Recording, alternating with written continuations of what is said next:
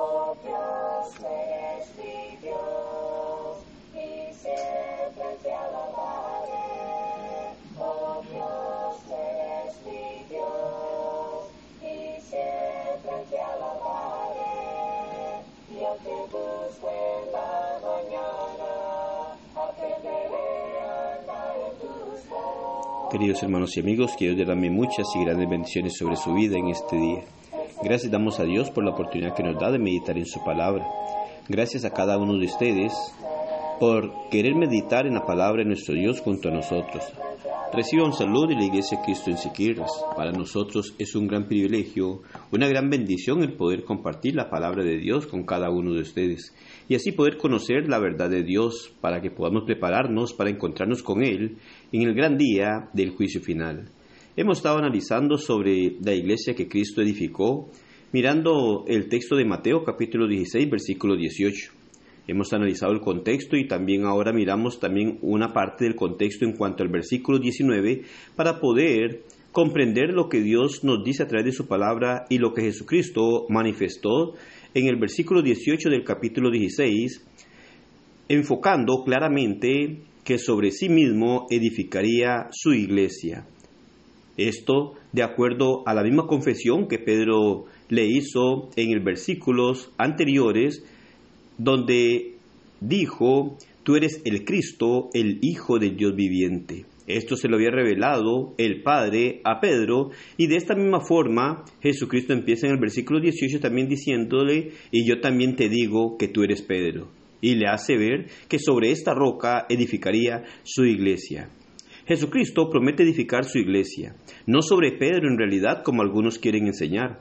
Tampoco edificó muchos grupos religiosos como miramos hoy en día. Jesucristo había preguntado quién era Él.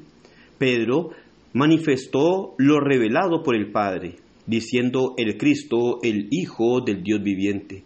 Posteriormente a esto, Jesucristo le confirma diciendo, tú has dicho que yo soy Cristo, el Hijo de Dios viviente, así también yo te digo que tú eres Pedro. Y le declara seguidamente, sobre esta roca edificaré mi iglesia, indicando que es sobre la confesión que Pedro había hecho. El mismo apóstol lo hace ver tiempo más tarde, en la carta de su mismo nombre. Además de esto, el versículo 19 es un versículo también clave e importante en este contexto. Ahora, después de Jesús haberle afirmado que él era Pedro y que sobre esta roca edificaría su iglesia, le dice, y a ti te daré las llaves del reino. Esto indica de manera muy clara que la roca donde sería edificada la iglesia no era el mismo a quien le estaba dando las llaves, porque hace un intercambio de palabras en cuanto a personas se refiere. Es claro que la roca es Cristo. En él sería edificada la iglesia y al apóstol Pedro se le darían las llaves para que abriera en el momento que la iglesia fuera establecida. Hecho que ocurrió en el día de Pentecostés, después de la ascensión de Jesucristo allá en Jerusalén. Esto lo encontramos en Hechos capítulo 2. Usted puede mirar el capítulo 2 de Hechos, en donde se nos manifiesta todo el evento en donde llegó a ser establecida la iglesia del Señor, en donde nos muestra a nosotros claramente un proceso llevado por el apóstol Pedro debido a lo que Cristo le había encomendado. Aquellas llaves llegaban a significar la autoridad para abrir las puertas de la iglesia o el reino. Es algo importante también que debemos de notar. Hace un intercambio de palabra entre iglesia y reino. Iglesia y reino son la misma cosa, se refiere a lo mismo. La iglesia del Señor es el reino de nuestro Señor. Pedro llega a emplear aquella autoridad o aquellas llaves cuando predicó el Evangelio. En primer lugar, a los judíos. Usted puede mirarlo en Hechos capítulo 2, versículo 14 al 36. Y posteriormente a los gentiles, en Hechos capítulo 10. Así miramos entonces en donde Pedro es utilizado por el mismo Dios para llegar a dar las buenas nuevas de salvación a judíos primeramente y también a aquellos gentiles. Así es que nosotros podemos mirar que las llaves eran la autoridad para dar inicio al reino.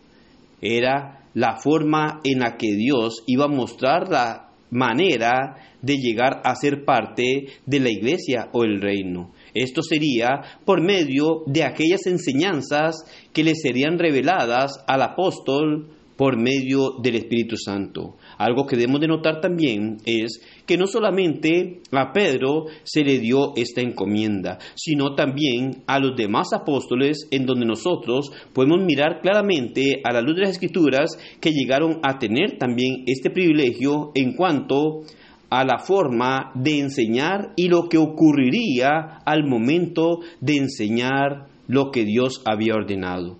Si nosotros miramos esto claramente en su contexto, aquella autoridad no era para hacer reglas, no era para llegar a hacer algunas normas o algunos mandamientos siendo respaldados por Dios. No, la autoridad era para que ellos llegaran a enseñar lo que el mismo Dios les iba a revelar. Jesucristo mismo les había prometido darles el Espíritu Santo, el cual les iba a guiar a toda la verdad. En este contexto podemos mirar claramente que esta autoridad era para enseñar la forma en la que el ser humano podía ser liberado del pecado y obtener la salvación. Y esto es lo que nosotros encontramos. El Espíritu Santo les reveló a ellos y ellos empezaron a enseñar el Evangelio. Esta verdad de Dios llevaría la oportunidad para que toda aquella persona que la escuchara y la obedeciera llegara a ser libre o al rechazarlo llegara a estar en condenación. Jesucristo mismo había enseñado en Juan 8:32 diciendo, y conoceréis la verdad y la verdad os hará libres. De esta manera es el significado de lo que atares en la tierra será atado en los cielos y lo que desatares en la tierra será desatado en los cielos. Claramente no era Pedro que tenía autoridad para condenar o salvar, sino que tenía el medio que Dios había establecido para poder darle a conocer a una persona cómo ser rescatado de la condenación eterna. Esto es el Evangelio. Como dice Pablo en Romanos 1.16, no me avergüenzo del Evangelio porque es poder de Dios para salvación, al judío primeramente y también al griego. Esto es lo que sigue haciendo la palabra de nuestro Dios hoy en día, la palabra que Dios nos ha revelado, el Evangelio, cuando lo predicamos de acuerdo a lo que Dios establece a través de su palabra, y la persona obedece ese Evangelio, es desatado de la esclavitud del pecado. Pero la persona que desobedece el Evangelio establecido por nuestro Dios a través de su palabra, llega a estar atado para condenación por no obedecer la voluntad de nuestro Dios. Así es como nos damos cuenta nosotros de las grandes verdades de nuestro Dios. Así podemos comprobar claramente que el Señor edificó su iglesia. Solamente una habló en singularidad, no muchas. No habló de una pluralidad de iglesias. Hoy encontramos lastimosamente muchos grupos religiosos, pero no son la iglesia que Cristo fundó.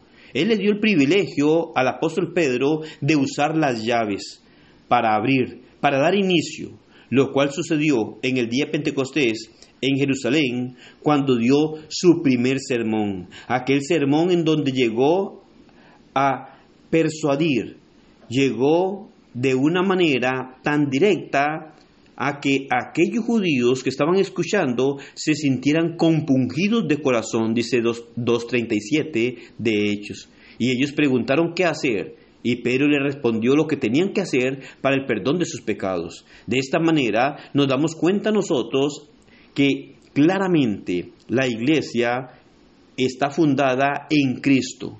Los apóstoles permanecieron en el fundamento establecido por el Señor y enseñaron las verdades de nuestro Dios. Debemos conocer cuál fue la forma de adoración que mantuvo desde su inicio. Solo así podremos saber cuál es la iglesia que Cristo fundó porque hoy encontramos muchos grupos religiosos con normas diferentes o formas diferentes de adoración.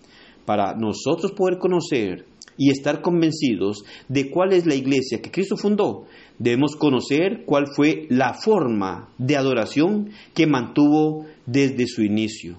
Esto lo encontramos en el Nuevo Testamento y queremos mencionar la forma de adoración de esta iglesia primitiva para que usted pueda conocer cuál es la forma en la que ellos adoraron en el primer siglo y que es una forma que se debe de mantener hoy en día para seguir siendo la iglesia que Cristo edificó. De esta manera le invitamos para que usted conozca con nosotros, junto a la palabra de Dios, cuál es la forma de adoración de la iglesia, para saber cuál es la iglesia que Cristo fundó.